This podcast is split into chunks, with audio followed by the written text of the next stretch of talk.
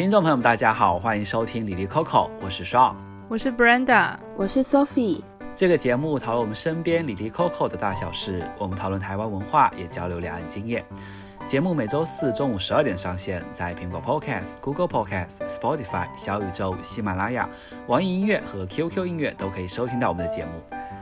那这一期节目很有趣。这一期节目是我是主角，没错，这期节目就是源于我的一些日常的生活的一些困惑。之前在我们一周年的回顾里面，Brenda 就有提到嘛，我总是会将一些生活里面的困惑当成我们的选题，就是写在我们的选题列表里面。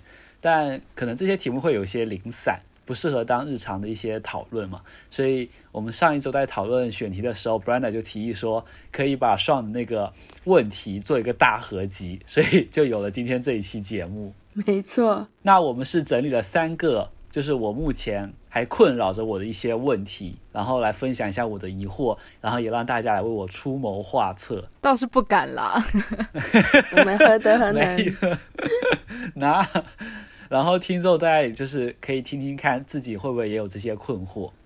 那我的第一个问题就是关于工作的情绪和下班生活之间的关系，因为我前一段时间会发现我会将工作的情绪带回家，就比如说我今天如果写稿很不顺利，或者是工作上受到领导的责备，我可能回到家的时候情绪就会很低落，或者是很容易易怒，然后。可能家人也没有做什么事情，但我就很容易生气。然后发生这种这种情况的时候，我自己也会很矛盾。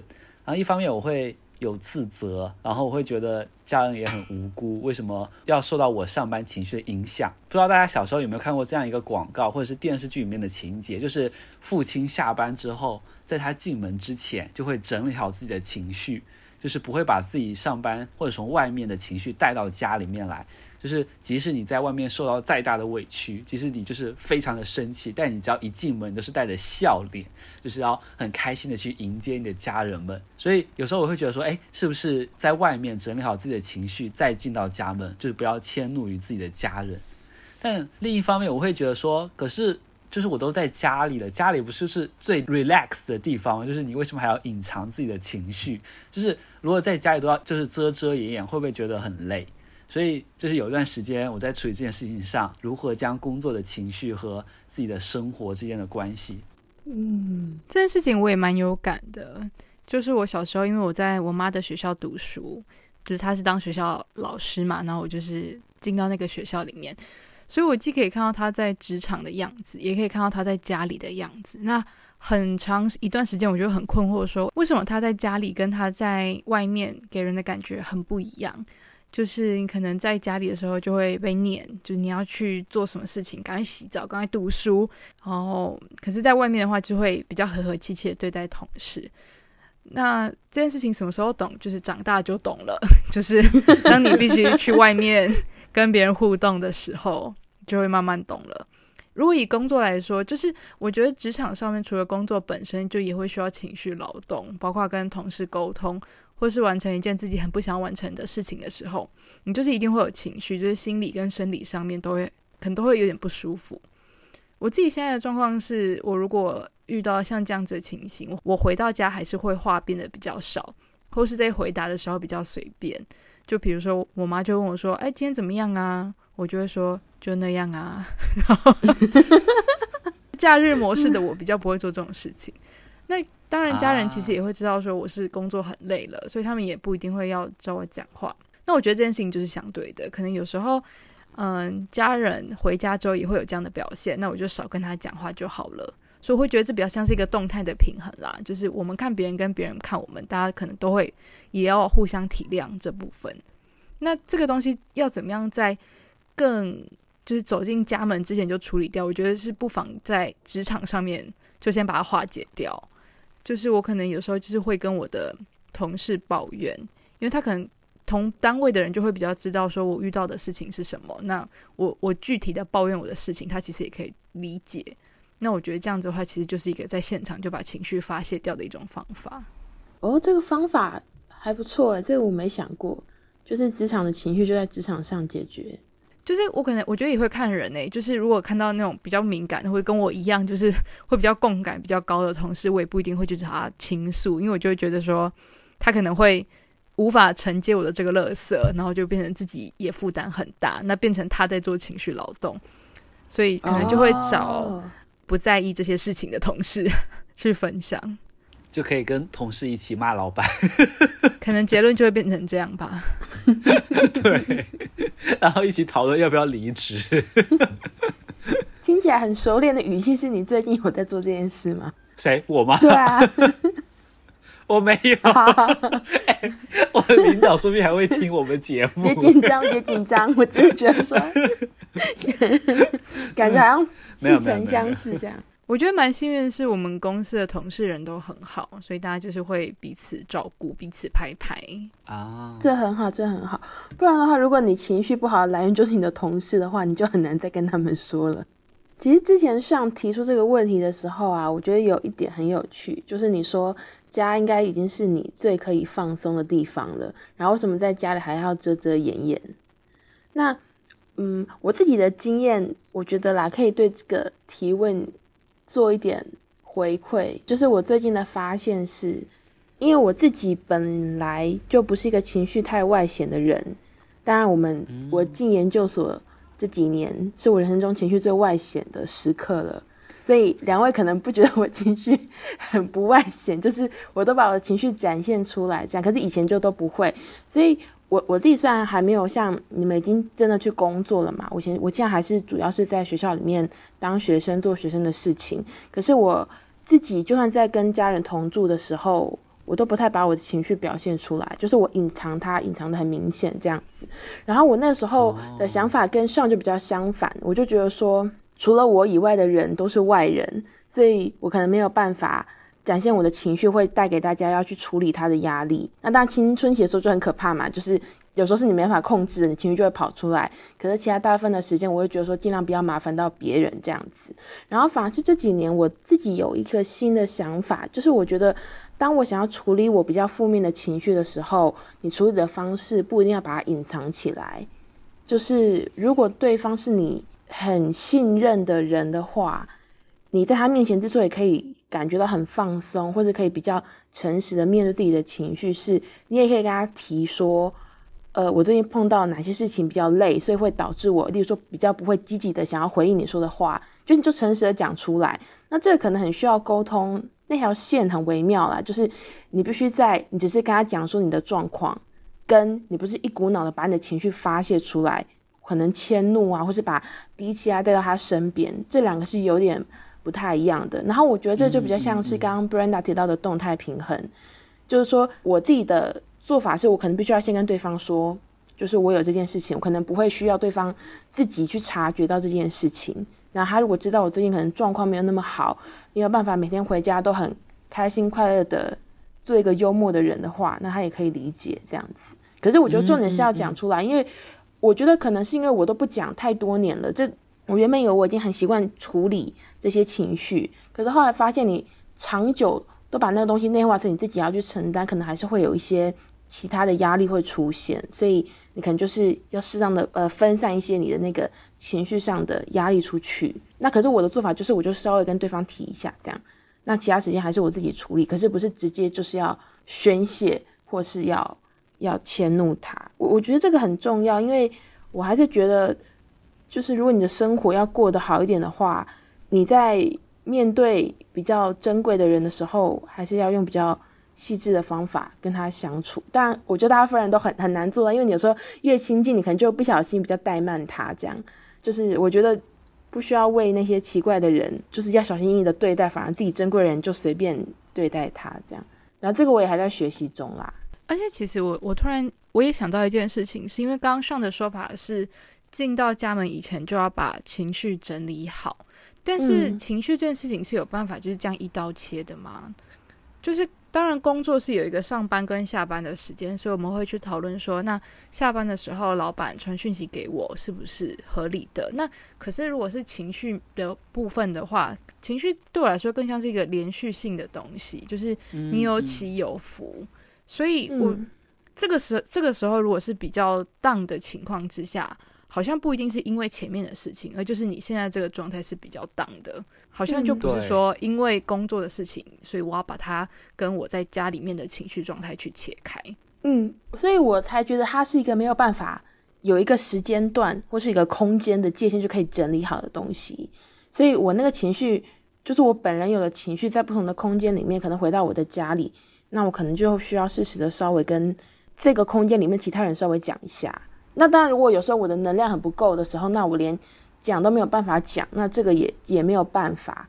可是我不会觉得说你一定一回到家，你就立刻要把自己弄成一个情绪的状况都非常的饱满，然后可以随时跟人家互动的那个状态。我觉得也是不用了。嗯嗯，这样变成在家里面做情绪劳动，永远没有下班的感觉吗？嗯，我刚才说家就是不需要遮遮掩掩嘛。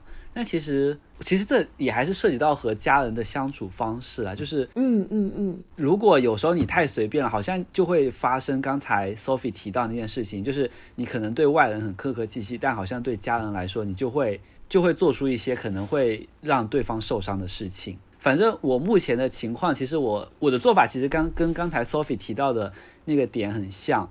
就是因为我之前会，我我下班后带的那些情绪，我可能没有跟他说我今天有情绪，所以就会导致说他会觉得我好像很不开心，然后他会觉得是是不是因为他做了什么事情让我不开心，就反而可能对他来说，他也会有一种情绪的负担。所以我现在就是会先说，就是我会说我今天在公司发生一些可能让我不愉快的事情，所以我现在有点不开心，然后就看他会不会想要再跟我进一步的沟通。就是也很像刚才 Sophie 提到的，就是我会先说我的状态。嗯嗯嗯。可是我自己觉得这个真的是因人而异，然后你真的也是要看跟你相处的那个人的状况。因为我以前觉得，连我要我说出来这件事情，因为我以前都想要隐藏嘛，因为我觉得这个东西本来就我自己处理。我觉得连我自己要把我的情绪现在状况怎么样说出来，都是一种负担。就是我相信一定有人是这样子，他才觉得说他回去之后，他宁愿什么都不要说。就他心情不好，他也不想解释，这样。只是说我最近我自己的发现，可是我觉得也可能是我的状态、个性，可能也都有随着时间改变。我后来发现，就是你适时的讲一点出来，其实你自己的压力也不会这么大。所以我才觉得这是一个好的做法，就是说你把你的事情适当的分享出来一点，然后你可以让彼此都知道你们目前的状态是怎么样，然后才不会有那种没有来由的那种情绪造成。你跟家人，或是你跟亲近的人之间的那个吵架的导火线，这样。对，嗯、对，我觉得这点很重要。对，就祝大家都可以好好的相处 跟沟通啊。你找到一个跟重要人相处的方式，其实真的很重要。真的，真的。对对，好，那我来进入我的第二个疑问。第二个疑问之前，先问一下大家，因为今天是周六嘛，大家今天是怎么度过的？因为我们现在录音是晚上嘛，所以今天一天白天大家是怎么过的呀？那我先讲哦，因为我现在就是学生，不是在工作的人，所以我基本上我的周末跟周间是没有分开的。我今天早上也是在弄我跟论文有关的东西，然后中间偶尔休息一下，看一些动漫之类的，然后再回去弄论文。所以我的状况就是我每天都可以有一点休息时间，然后每天都有一点工作时间。那我觉得应该跟有在工作的人，就是那个周末的规划是很不同的，对啊，所以就很好奇，跟 Sean 跟 Brenda 是怎么样过今天的周末呢？就是我这个周末有回台中，那我今天早上就是先把《七巧计程车》看完，就是我最近非常非常喜欢的一部动画。嗯、然后吃完午餐之后，就跟家人去外面走走，然后还有去买芋头。回来之后，我又跟我姐去了她同事的妹妹开的咖啡厅，然后去那边聊天，然后我在那边工作，然后回来就吃饭，然后到现在录音，好棒哦！哎，这个行程很棒，有芋头又有咖啡，有芋头又有咖啡，大甲价值加满，赞赞赞！上呢？那上呢？我今天早上，我今天早上起来后应该是耍废了一段时间。就是刷了一会儿手机，然后我知道不知道为什么就每次说自己在刷手机，就觉得这是一件很很负面的事情，就是被社交网络捆绑那种。反正我就是早上起来刷了一会儿手机后，大概多久到你会觉得哇，我我好像浪费了这段时间？因为划手机这件事情我也会，但我就蛮好奇，对上来说滑多久算是耍废？你今天滑多久？我感觉我早上好像都没有做什么事情，都在滑手机。我就扫了个地，然后我就在滑手机。哦，因为你的早上比较长哦，可能七点就开始。那这样是蛮久的，那这样子很久。对啊。因为我的话可能九点才开始，我觉得还好。你看六点就开始的人，哇，那滑了一个早上，那真的是很久。对，就是很久。然后滑完手机后，我们就一起出去吃了午饭。午饭吃完，我们就在讨论到底要干嘛。就哦，其实，在午饭吃之前，我们就一直在纠结，我们今天到底要干嘛。然后后面就决定，我们先出去吃午饭，然后再去买香薰。所以我们今天一起去。一家非常小众的店买了一个我们很喜欢的香薰，然后回来后我们就在反思，因为其实这个问题就是我接下来会问的问题嘛，就是到底什么样的周末是高质量的周末，什么样的休息才是真正的休息？就其实下午我们就在反思这件事情，你知道，我还写了，我们还列了一些，列了一个表，就是我们就很认真在讨论，就是说到底周末应该做什么事情呢？啊，你们写了什么？我很好奇。对啊，你们写了什么？哦。我们有写，就是我们我觉得我们现在的问题，比如说我我觉得我们两个都很浮躁，我们都会写说让自己静下来，然后会我们就是我们其实是一边讨论一边写嘛，就会会想说我们要重新再明确一下自己的目标和规划，然后做一些自己想做但没有勇气做的事情，然后我们就会列了两堆嘛，就是一个是休息会做的，一个是学习会做的。就休息就是我们每周六日一定会做，像什么打扫卫生啊，然后。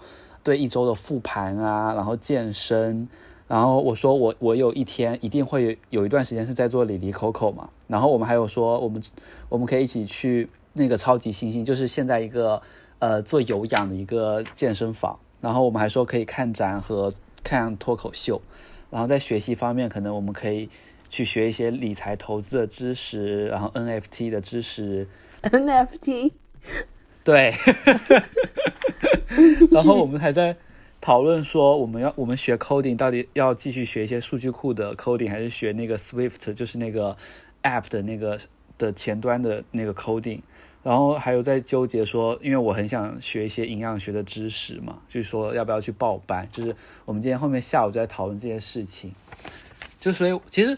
对，到底什么是高质量周末？其实一直在困扰我们两个啦。所以就是我们今天下午再好好讨论，然后大家讨论完，我我后面我们俩就去健身了。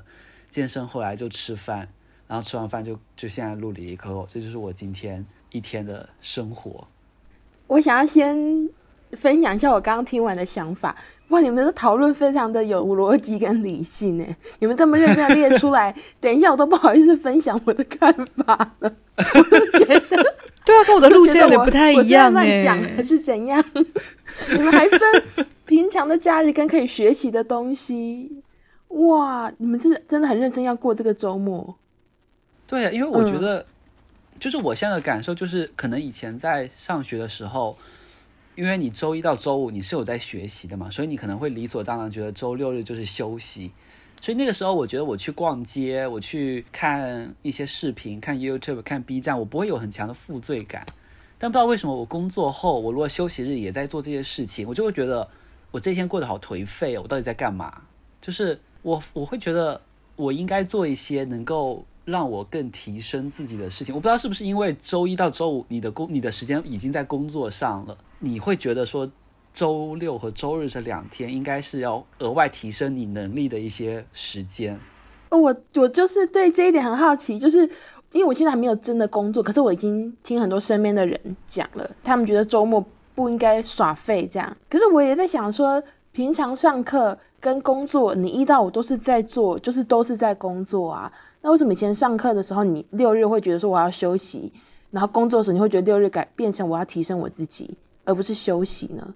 我觉得这是一种方向性的感觉。你在学习的时候，你是不断在 input 的，嗯、所以你周末的时候，你就会觉得说，那那东西不要再进来了。可是周间工作比较像是一直在输出自己的东西，哦，所以你就会觉得说，好像一整个礼拜过去，自己就是被榨干了。那周末的时候，就会希望说有填充一些新的东西进来。啊，原来如此。而且我觉得可能也跟工作的性质有关吧，就是其实你的工作，当你到一定程度，你逐渐熟悉你的工作的时候，它其实有很多时候也会是一些重复性的工作。那我我如果要回应这个问题，就是什么样的周末是高质量的周末，然后什么样的休息是真正的休息呢？如果是这个疑问的话，我的回答就会跟上有点不太一样。我不太确定是不是因为我们现在的人那个人生阶段是不同的，就我还在学校跟我论文奋斗，然后你已经在工作这样。我我现在我脑中预设的，我觉得比较能够让我放松跟休息，不是我去做哪些东西提升我自己的能力或是见识，我会觉得说，比如像是如果我的生活已经有一些一成不变的规律，或是有一些我一定要。做的事情的话，一个好的休息是能够帮助我跳脱那个状态，就是不只是我不做那件事情，就可能没有在工作，或者我没有在写论文，或是我没有在采访，而是我的心态、我的心灵状态是没有被那东西困住的。然后我觉得一个好的周末的休息方式是让我有一种新的感受。我已经很久没有这种感觉了，可是我最近稍微有一点这个感觉是，是我最近可能不是要准备我的论文口试嘛，那中间有一个空档。就是中间那个两个礼拜的空档的那个时候，我就原本都在做我的简报，然后有点焦虑这样子，因为我就想说，报道到底要怎么样再用简报快速的表达一次呢？就我一直在思考这件事情的时候呢，我有些想说算了，那我干脆就先不要理他好了。然后我那天又走出去，然后就去外面看了一场电影，然后那天看的是那个冰口龙介。在台湾最近新上映的电影叫《偶然与想象》，对，那这时候 Brenda 已经在大点头，对，因为他在台湾的评价非常好，也不是在台湾，就是都很好，场次不多，但评价非常好。对对对，就是、哦、对各大的影评的评价跟评论也都是很好。那我那时候就是看到这些影评，然后就对这个电影很好奇。那这部电影它其实是由三部。短篇的故事组成的，所以可以把它看成是三个短篇集结的一篇电影。然后里面就在讨论生活中的偶然是怎么样运作的。那我在看那部电影的时候，因为我完全，我为了要去看它，我都不看预告，这样我去看它的时候，我都不知道它会播什么样的东西。然后因为还有三部短片，等于有三个主题嘛，然后里面就是拍一些很日常的人的生活。我自己在看的时候，就会觉得说，很像是我们一般会碰到的对话。然后我自己都会替他们紧张，这样，因为偶尔生活中会有一种很尴尬的时刻出现嘛。然后想说，就像是真的人在我面前这样讲话这样。然后我看完之后，很神奇的感觉，他没有讲一些什么特殊的大道理这样。可是我就一直想着他。然后我隔天在坐公车的时候，一直在想里面的情节。然后那时候才瞬间发现，哇，我大概有一天的时间都没有在想我论文的事情了。就是那个时候，感觉非常幸福诶。我觉得已经是我。进研究所以来，第一次有这种时刻吧，因为我很早就已经决定了我这个论文的报道主题了，然后已经跟他算是纠缠了也两年以上了吧。然后看那部电影，我就突然有一种新的感受，就是我在关注别的事情这样。然后那个时候就让我觉得休息到，就我觉得说我突然有一个新的感觉了。然后因为那个新的感觉让我去用不同的角度去感受生活的某一件事情，然后那个时候就会让我觉得整个人非常的放松。然后就会让我觉得说，如果真的要休息的话，是看你能不能因为这个休息迸发出一些你的新的，嗯，没有想象过的心情。那这样的话，我觉得就是一个很好的休息。这样，可这可能就跟你刚刚讲的，我要学一个新的东西，或者说我有目标的利用，有效率的利用我的周末的时间，可能就不太一样。因为很明显，就是我们要很有效率的利用它，我才能够休息到。对啊，推荐《偶然与想象》哦。大家回去看，现在台湾应该还有吧，还有场次吧？好像快没了，好像快没了。嗯，我那时候想看的时候，嗯、场次剩很少。我我觉得我到现在还没看，但我们很多同事都去看了，然后大家推到一个不行。我跟你讲，因为二月的时候，冰口龙介另外一部电影叫《在车上》，就他去年其实是推两部作品，然后在车上今年才会在台湾上映嘛。我最后有去看，对啊，他真的是一个很神奇的导演呢。他的作品都很神奇。嗯、那 Sophie 有提到那个，我没有知，但是写在上面，我想蛮想知道，就是汉人说话那那个东西。汉人说话就是因为一直采访，就一直跟人家说话嘛。然后因为我本来就没有很喜欢跟人家说话，当然我很认真的对待我的受访者，只是说这个东西又默默的变成我的压力源之一。那只是说最近也是因为一些事情结束了，然后我就重新的跟。一个朋友聊起了天，呃，然后那个时候才发现我已经很久没有放松的跟别人讲话了。然后那时候应该是一个 output 嘛，对我来说应该是很耗费精神能量的东西。可是跟他聊的时候，突然有一种很感动的感觉。那当然也是要看跟谁聊啦。可是我就说，你在跟人聊天的时候，你们彼此交换你们彼此的近况跟那个资讯交流，真的是一件很神奇的事情。那个时候也可以让我有些很多新的感受，因为你面对的是一个你没办法预测的一个人，就他会讲什么，跟他怎么思考，你都不知道。然后那时候就是。就是很多新的感受，然后这个也让我觉得很神奇，因为我已经很久没有这种感觉了，就是跟人家说我很开心这件事情，嗯，对吧？哎、欸，跟大家录音也很开心，可是那个不一样，就是那个是一个闲聊的开心，那就是不同的。对对对，嗯嗯。哦，我因为我会特别想问这个，也是因为我自己对这件事情很有感触，但已经是二零二零年的事情了，然后。那一年，我认识了很多新的人，然后也跟很多人进行了蛮深入的对话的。然后，然后那一年也是让我很深刻的感受到，说和人的交流可以很有趣。我我的意思当然不是说，好像在那之前交流的都不有趣，只是说我在那一年，就是我听别人讲话，跟我自己讲的话是是平等的。因为我可能过去会是听别人讲话比较多，我自己不太讲我的事情，但是。嗯、呃，我我在那一年，很多时候是我也会主动多去分享一些我的事情，然后两边有一个比较对等的互动，那也在让我发现，哇，原来这件事情很好诶。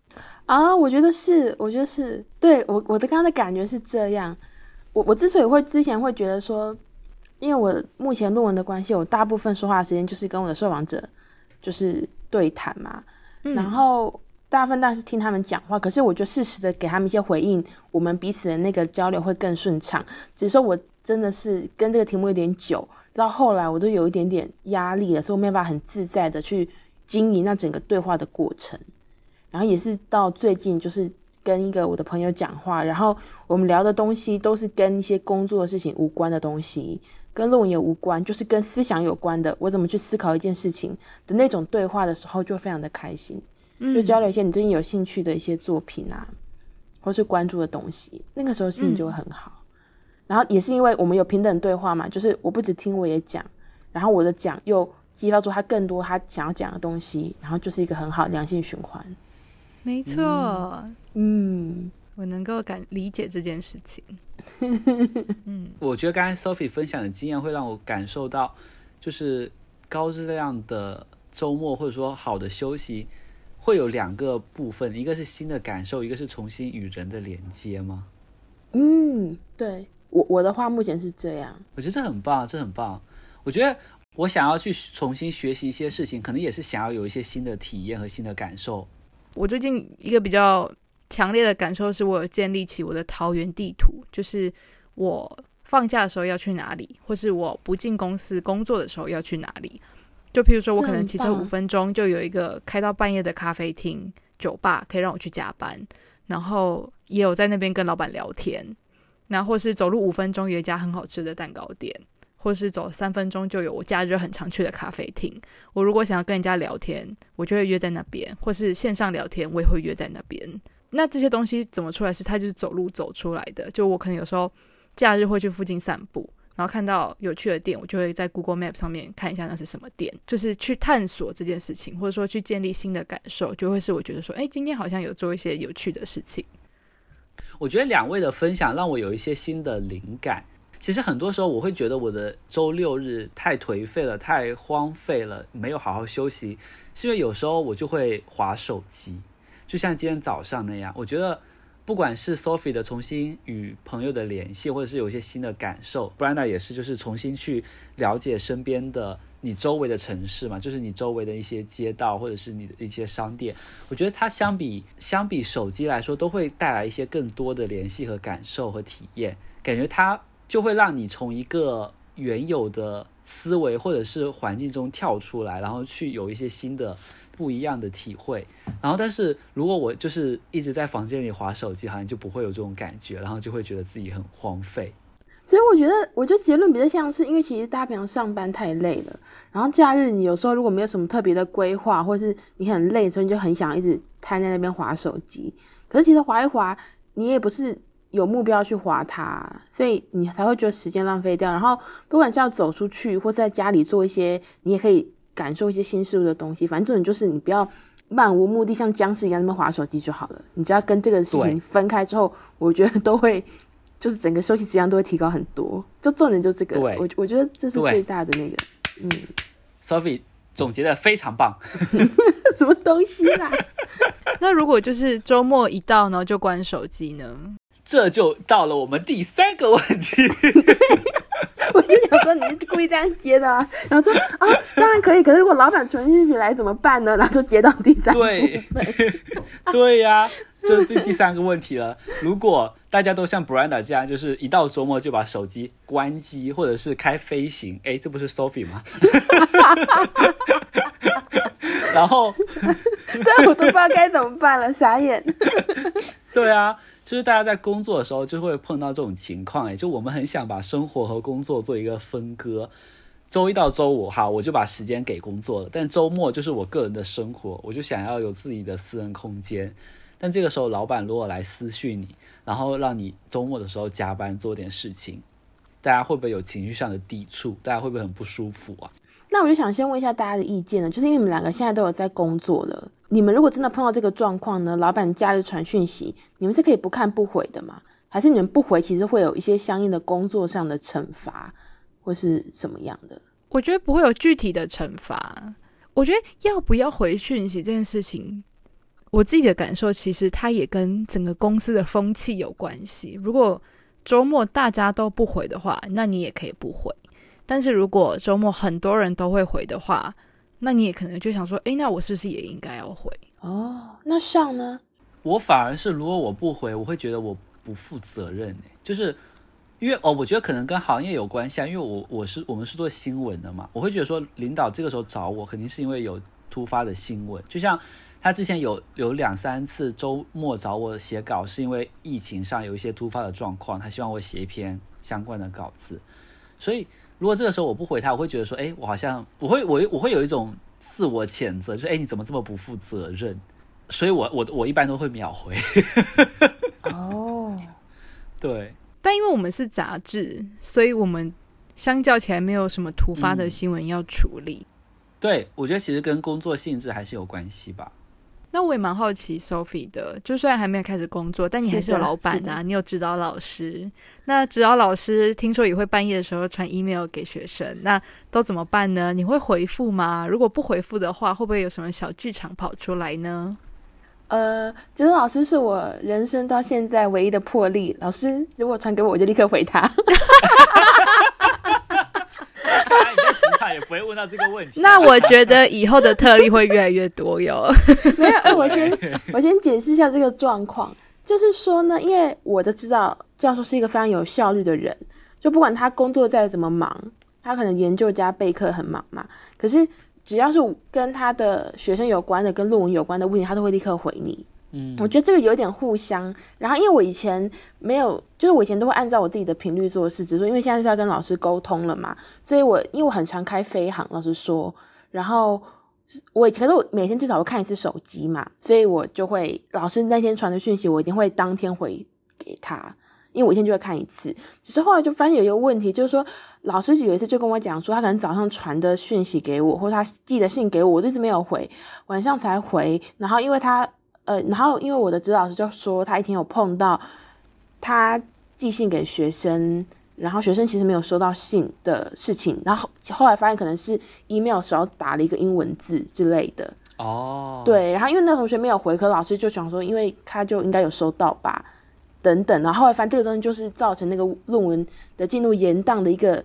有点严重的事件，因为那个同学不好意思跟老师说，就是老师怎么没有回我，他就啊，老师可能最近特别忙这样，老师就觉得说同学应该已经收到了，只是没有特别回信回复给他，可能大家中间就延了大概一个礼拜，双方都没有进度，后来老师才发现他可能寄出去的时候少打了一个，可能不小心删掉了一个最后面的那个英文字这样子，对，所以后来老师就说，如果你有收到就就可以立刻回我这样，然后从此之后我就我就学起来了，大家应该有注意到吧？其实我这一年。都很快回讯息，当然也可能在群组里面回的还是很慢，可是跟更早以前已经快很多了，对吧？因为我每次讲这就让我想到很久很久以前，我跟那个上一起去中研院做采访的时候，上在工作上坐在我旁边，就亲眼看到我早上把飞航打开，然后那个手机一直响的那个样子。好想看哦！我想说，哦，怎么这么多人找你呀、啊？我想说，然后才才发现，原来他是之前把 开了飞啊，所以信息突然在这一刻，对，昨天的讯息就会在早上全部都一次传过来，这样。然后因为我那时候声音开着，就亮亮亮亮亮一直在响，就很好笑，这样。不过我觉得就像就像 Brenda 讲的，就是因为我天生不喜欢。就是看到讯息响，也不喜欢一直很频繁的回嘛。这些东西在工作之后应该会有所改变啦。嗯、就是我也是要糊口的，是吧？就是 老板，老板的讯息也是很重要的。对啊，只是说还不知道会怎么样。嗯。但说到这个信息响，我最近有一点害怕。我最近很怕我手机响，很怕我手机震动。因为一一震动，我想说啊，不要是老板，不要是老板，不要是老板。我想耶，yeah, 不是老板。好辛苦哦，每天都在感觉无时无刻都在抽那个彩券的感觉。对呀、啊，我就很担心，每次我就觉得老板一找我就没好事。你要不要把通知关起来啊？不行不行啊！我就觉得老板万一没有及时回他，又觉得就是你知道就不太行。可是其他同事呢？就你们有什么工作群组，然后是老板可能 take 谁，然后他都不回的，或是他都按照他的速度回。那我真的是为他揪心，我想说你快回，你在干嘛？可是他不回，后来有怎么样吗？领导其实会说，哎，领导说就是大家看到的时候要及时回复。那我觉得真的也是跟老板有关系，因为我们老板还好，就是他不会拿这件事情来骂同事。嗯啊，嗯，像 Sophie 讲的，其实我就是会把通知关掉，就是啊，我也是把那个弹出跟那个声音。我的电脑跟手机上面的我都会关掉，就是我没有办法阻止他传讯息给我，但是我可以让接收讯息的选择权回到我身上。我要点开的时候，我再点开。我是抱着一种心理准备的，就是好，有讯息了，那我来看一下啊。哎，我补充一下，我从以前到现在都一直是这样，就是不只是老师的讯息，是所有的所有人的讯息都是这样。然后，所以我快速解释一下我怎么样处理。跟老师之间的互动，就我以前开放的意思是我一天只开那一次，然后我看，然后我现在是我我都没有在开飞航了，比较少。可是我的通知板就关掉嘛，所以我可能一天 check 讯息的次数会比较多，才可以比较及时的回。嗯、可是也不是他寄给我就可以秒回，因为我通知还是关掉啊。如果那段时间我刚好就在正在改我的报道或正在裁缝，我当然看不到，我就是会晚一点才回他。可是就可能不会像以前一样，可能拖到一天吧。可能那时候他传给我。一点传给我，我可能三点就回了，大概是这样啊。可是我也是要把通知关掉的类型，不然我也是情绪比较敏感，他突然跳出来，我真的压力很大哎。对啊，我觉得我最近有一点这种哎。嗯，希望既然没有办法关掉老板的讯息的通知，那你要不要把其他的通知都关掉？这样子只要跳出来，你就知道是老板的。有道理。那那不是更怕了吗？那不是更怕了？但至少会有心理准备，就叮叮，然后说哦好，老板，就是就不用去有那个就是紧张或是情绪起伏的部分了。但很难呢，我微信好友大概有八百多个，我要一个一个关。可是我觉得说应该会有一些固定联系的对象吧，那就是那一些关掉可能就好了。嗯。我觉得我其实还得再调整一下，因为有时候还写稿写写着写着，然后就会被这些信息打扰到，然后就得回一下，然后再回来就有有时候就回不到那个状态当中了。嗯嗯，那所以我觉得关于这一题的最后面呢、我我想要提出一个最理想化的一个解决方案，就是我们要参考葡萄牙的一项法令。葡萄牙在去年十一月的时候立法通过了一项法令。禁止雇主在非上班时间交办工作事项，或者是联络员工，然后目的是为了要避免扰乱员工的生活作息。那老板不论是发简讯或是打电话都不被允许。如果公司违反规定的话，将被处以罚款。那如果这条法律能够在全世界通行的话，我们就不会有周末接到老板公布工作的这个问题了。哎，这很好哎，这个这个法律一出来。我们这个问题的那个就是错在谁？错的都是老板，你就不用质疑自己了。对，对呀、啊，都是老板的错，就不用质疑自己是不是不够积极或不够认真，就他本来就不能够传给你这样。哎，这很好，这很好，哎，这真的很好。求求立法者，求求 看到这条法律。但到时候就是那个大家都很忙，因为很多人来检举自己老板说他要给我发讯息。哎、欸，可是 老实讲，这真的很重要啊！如果全世界都有通过这个法律的话，一开始大家可能会有一些阵痛期啦，可是慢慢大家就会变成一种共识，就是大家就可以理解说，这个本来就是工作的一环，就是你不能够乱传讯息给你的员工，然后你要让他假日的时候好好休息，这样，这样就会，我觉得这样可以造福很多人呢。而且老实讲好了，老板不乱传讯息给你，你还可以回馈到第二个。刚刚那一题有高品质的周末，然后如果你好好休息后，就可以回到第一题。你上班的时候就压力也不会这么大，也不会心情不好，完全都是一个环环相扣的东西耶。Sophie 太厉害了，太好了，逻辑理顺了。然后，请艾特所有的老板们来听一下这一期，造福员工，太危险了吧？造福大家。呃，好啦，那这就是我们今天这一期节目啦。就如果大家有任何想法想和我们分享，可以在收听平台或是我们的社群平台留言，IG 搜索李黎 Coco 下划线 Podcast，微博搜寻李黎下划线 Coco 就可以找到我们啦。那如果喜欢这期节目的话，也欢迎大家把这期节目分享出去。我们下期再见，拜拜，拜拜，拜拜。好顺哦，我刚刚直接接结尾。